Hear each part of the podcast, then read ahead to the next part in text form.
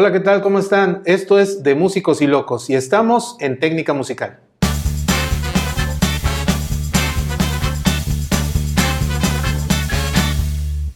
Bueno, nos encontramos en MBK Escuela de Música con Estefan Mabarak, mi nombre es Carlos Saldaña y hoy vamos a platicar sobre algo bien interesante que tiene que ver cómo aprender a tocar, a digitar en un piano para, sobre todo para los más pequeños. Bueno, Estefan, muchísimas gracias por recibirnos aquí en MBK Escuela de Música.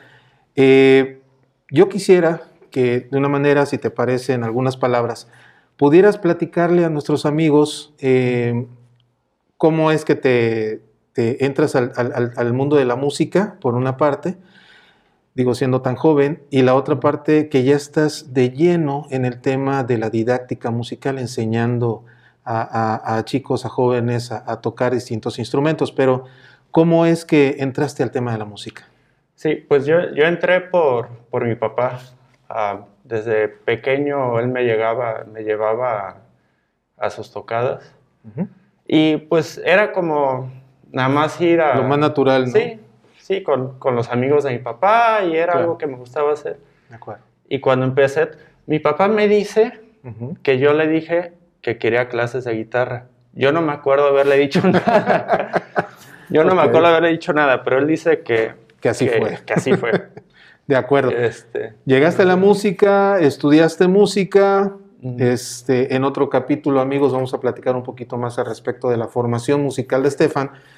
Pero en este capítulo en específico, me gustaría mucho que nos platicaras al respecto de cómo es que llegaste ya a dar música, a dar clases de música. ¿Cómo es? Sí, pues yo estudié composición de jazz, pero en, el proceso, pues, entre clases de diversas cosas que, ah, bueno, diversos temas, instrumentos que, tuve y todavía más aquí también en la escuela, teniendo el contacto directo, digo, siendo la escuela de, mi papá.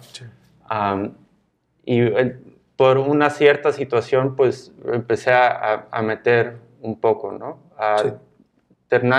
Bueno, todavía cuando estaba en la universidad, pues de repente cosas que veía, que formas como me enseñaron, o más bien formas que vi, como que dije, ah, bueno, a ver qué tal funciona aquí. Y fue algo que se fue dando por sí solo, ¿no? No, no fue planeado. De repente había alumnos, de repente hacía cosas que me daba cuenta que no funcionaban, a cosas que sí, y, se fue dando el rumbo. Ok. Cuando hablamos de, piano específicamente, eh, llega un niño o llega alguien muy joven, etcétera, que no sabe realmente nada, que son sus primeros pasos. Eh, ¿qué, tanto es cómo lo trabajas, cómo, cómo vas tomando ese niño, ese jovencito y lo vas encauzando? ¿Cómo, ¿Cómo es que lo puedes ir haciendo con respecto al piano? Sí, pues una, algo que siempre pregunto es y es mucho más fácil para niños pequeños, pero ¿qué es como que qué, escuchas? ¿no? ¿Qué, te gusta? pero todavía más usualmente para pequeños siempre es, ay, no sé, no sé, no sé. Entonces, de repente,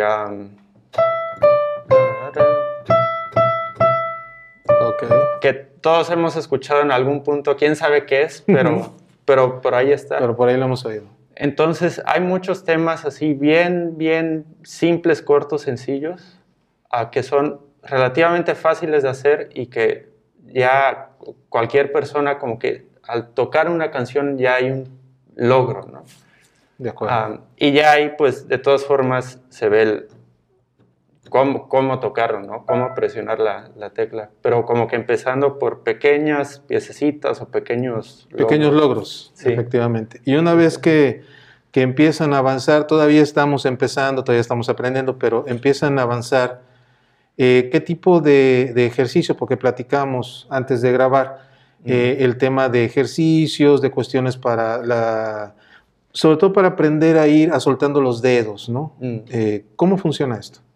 Sí, pues es, es, muy común al principio y pasa muchos instrumentos, este, digamos que llegas, tocas una tecla y, todos los dedos hacen así un, un, lío, ¿no? Entonces, primero entre unos ejercicios de, de, control de nada más el dedo, ¿no? Que hay una, una relajación en, en todo el, en toda la muñeca, en toda la mano. Y, y eso, relajación y de repente una cierta independencia donde cada dedo empieza a ser un poquito distinto. Pero una vez que, que, que, sientes, este, más bien que sientes cada dedo y tienes control de cada dedo, ahí ya, ya empieza a caminar todo. ¿Qué tan complicado, Estefan? Porque esto lo he escuchado mucha gente. Y yo mismo como alguien que toca un poco la guitarra, eh, no suele ser tan, tan fácil, ¿no? ¿Cómo es que puedes hacer algo con la mano izquierda y otra cosa con la mano derecha? ¿Que se parte el cerebro? ¿Qué pasa? ¿Qué, qué sucede ahí? Sí, pues he, he visto que cambia un poco, entre unos alumnos de repente cambia un poco. Hay, hay, tengo uno que tiene, tiene siete años, bien, bien hiperactivo, pero este, siempre quiere ver todo inmediatamente, ¿no? Entonces, yo usualmente voy como que una mano y después otra mano que hay ese tiempo de, la memoria motriz, de que la mano ya sepa qué es lo que tiene que hacer, y ya después relacionar cuando están juntos qué es lo que están haciendo, ya relacionarlo entre otros. Pero ah, así es al menos como, como yo lo hago. Y de, pero de repente tengo, decía un alumno que, yo que quiero se brinca ese proceso. ¿no? lo que sigue, ¿no? Así, lo hace así y, y, lo hace mal, lo hace mal como cinco veces, después a la sexta lo hace así perfecto, ¿no? De acuerdo. Pero así de, de, la nada. De acuerdo. Entonces, al menos para mí, si es una mano, otra mano, y ya de ahí, ya, este, hacerlo lento, lento, lento, lentísimo, lentísimo. Porque algo que pasa con, con el músculo es que si haces algo extremadamente lento, pero lo haces bien o como lo quieres hacer, bien. No importa qué tan lento lo hagas, el músculo lo está, lo está aprendiendo casi a, la misma velocidad que si, lo hicieras más rápido. Entonces siempre es mejor hacer súper lento pero bien, hacerlo a una velocidad que te sale más o menos, porque si te sale más o menos el músculo está, está aprendiendo esos errores.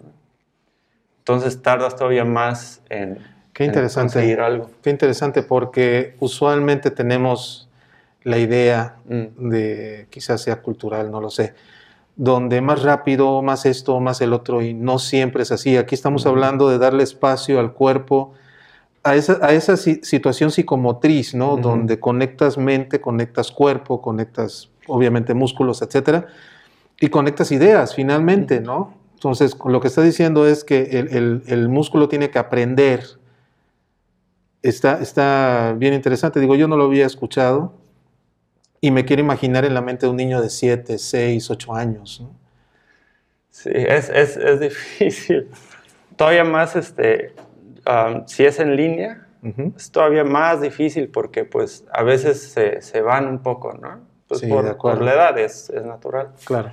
Um, pero sí, siempre más lento y con, con, que se esté haciendo bien, no importa la, la velocidad. Porque a veces pasa un poco como, o como cuando haces ejercicio, ¿no? Y dejas descansar el músculo un día y ya de repente está más fuerte, ¿no? que, el, que, el, día que terminaste de hacer. Al, menos me ha tocado ver que pasa algo muy similar aprendiendo algo con la memoria motriz, ¿no?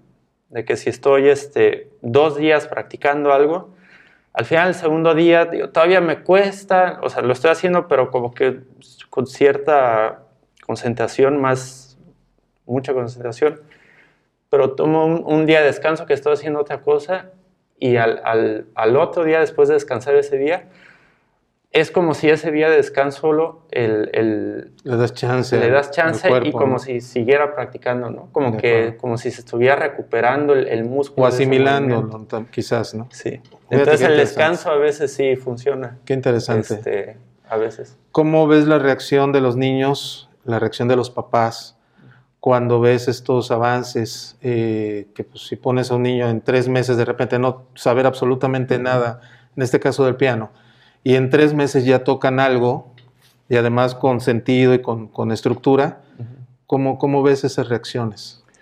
Pues, a, pues a todos los papás les encanta, ¿no? a, veces sí es, especialmente al principio, sí es como que necesario que vean que algo esté pasando. Ok. aunque no todo es tan, no todo se manifiesta rápidamente, ¿no? Hay cosas que, que tardan claro. tiempo en desarrollar. Todavía este, niños pequeños, ¿no? Porque ellos mismos están desarrollando tantas cosas. Por supuesto. Eh, en la parte, para ir cerrando el tema, eh, ¿tú qué recomiendas para todos los papás que tienen a sus niños, no sé, kinder, primaria, eh, y que ven que tienen esta, por lo menos este gusto por lo musical, y que por ahí hay una guitarra, hay un tecladito, hay algo, ¿no? Y ven que siempre el niño tiene la inquietud. Eh, realmente, a mí me gustaría, sobre todo, en este, que nos dijera sobre todo, con base en tu experiencia, con base en el desarrollo que los mismos niños han tenido, eh, no solo es lo importante de, cómo ir aprendiendo a tocar el teclado o el piano desde el punto de vista motriz, sino además la parte emocional, emotiva. Eh, ¿Tú le recomiendas esto a, los papás que puedan traer a sus hijos independientemente, claro, de venir a MBK, ¿no? Sí, sí, pues es que, jueguen, especialmente a pequeña edad. es, es preferible que, digamos, si, si un teclado, que pasen la mayor parte del tiempo jugando, de repente haciendo cancioncitas, aunque, aunque ya con el maestro así, o que vean que, lo hace medio raro, la, técnica, pero el, que esté jugando, especialmente a temprana edad, es, muy importante, ¿no? O sea, digamos, si, y me pasa a veces con una alumna que practicamos una canción y sí practica un poco, un, poco pero llega y me dice, ay, me hice esta canción, ¿no? Ok. Y después lo toca así con una digitación rara y ya después lo vemos.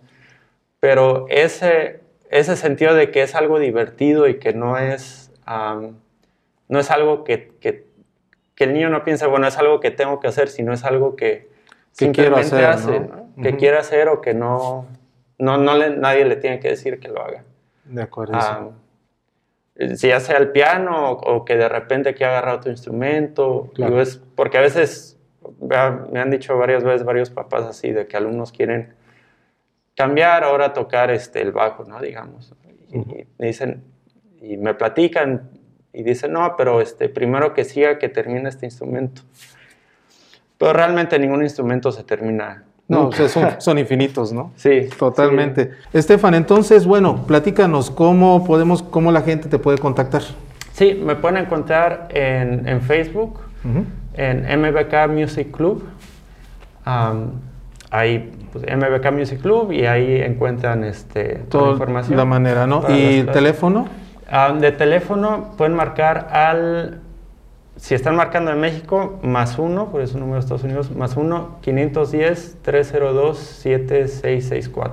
Perfecto, porque amigos, eh, obviamente, Estefan, eh, obviamente dan clases aquí en México, pero eh, es materia de otro, de otro capítulo donde vamos a hablar de cómo a través de las redes sociales, de las plataformas, él está dando clases también a mucha gente en Estados Unidos. Y amigos norteamericanos o que viven allá en Estados Unidos, contáctelo, él es muy bueno para todo esto. Estefan, muchísimas gracias por, por estar con nosotros en De Músicos y Locos y esperemos verte en próxima ocasión. Gracias a ti, Carlos, y a todos los que están viendo. Perfecto, muchísimas gracias. Esto es De Músicos y Locos, mi nombre es Carlos Saldaña, nos vemos en la siguiente.